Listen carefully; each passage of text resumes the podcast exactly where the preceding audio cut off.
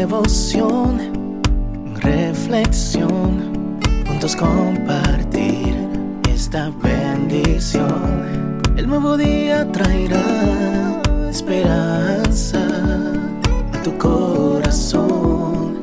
Qué bendición. Darwin Rodríguez, el podcast.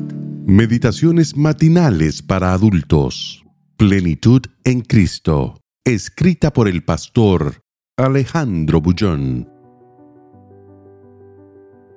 Solo Jesús. Pero Dios, que es rico en misericordia, por su gran amor con que nos amó, aun estando nosotros muertos en pecados, nos dio vida juntamente con Cristo. Por gracia sois salvos. Efesios 2, 4 al 6. Las palabras de San Pablo revelan que Jesús es el Señor y el autor de nuestra salvación.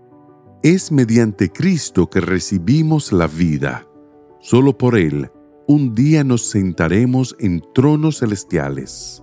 En fin, todo el proceso y las bendiciones de la salvación tienen como eje principal el amor, la obra y el sacrificio infinitos de Jesús.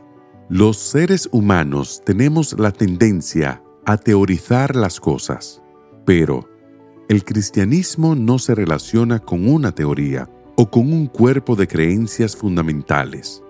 A pesar de que todo eso forme parte de la experiencia cristiana, la columna vertebral del cristianismo es Jesús. En realidad, todo es Jesús. La vida no es un periodo de tiempo que el corazón late, es Jesús. Él dijo, yo soy la vid. La verdad no es un cuerpo de doctrinas, es Jesús. Él afirmó, yo soy la verdad. La justicia no es algo que recibimos de Jesús, es el propio Señor Jesús. Jeremías dijo, en sus días Judá será salvo e Israel estará seguro, y este es el nombre por el que será llamado. Señor, justicia nuestra. La salvación no es solo un don que recibimos, es el mismo Jesús.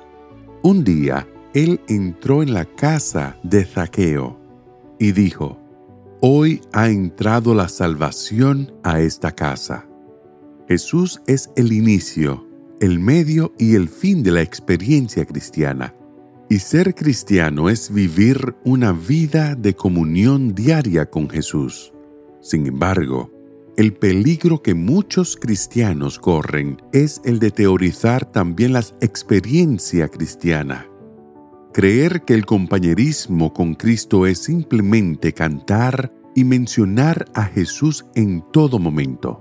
Sin duda esto es bueno pero no es suficiente, porque la verdadera comunión con Cristo tiene dos aspectos.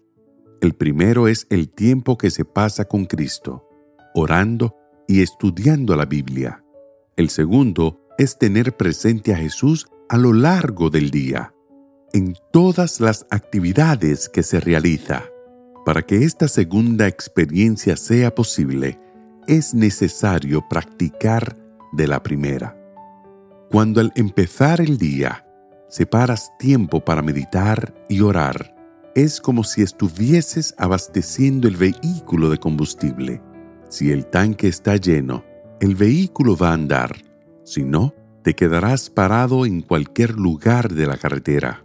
Haz de este día un día de victoria en Cristo, porque Dios, que es rico en misericordia, por su gran amor con que nos amó, aun estando nosotros muertos en pecados, nos dio vida juntamente con Cristo. Por gracia sois salvos. Que el Señor te bendiga en este día. Sé fuerte y valiente. No tengas miedo ni te desanimes, porque el Señor tu Dios está contigo donde quiera que vayas.